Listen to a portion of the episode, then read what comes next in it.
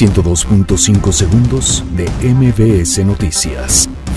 Andrés Manuel López Obrador celebra apoyos de inversión de Estados Unidos en México y Centroamérica. Donald Trump asegura que México está pagando indirectamente por el muro fronterizo. La Secretaría de la Función Pública investiga posible saqueo en Los Pinos. Claudia Sheinbaum acusa que recibe a la Ciudad de México con índices delictivos nunca antes vistos.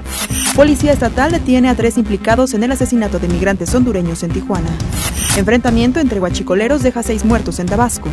Hayan muerto en el Nevado de Toluca a joven turista originario de Monterrey. Profeco inicia operativo por temporada navideña. Fallo de juez del Tribunal Federal de Brasil podría liberar a Lula da Silva. Real Madrid avanza a la final del Mundial de Clubes. 102.5 segundos de MBS Noticias.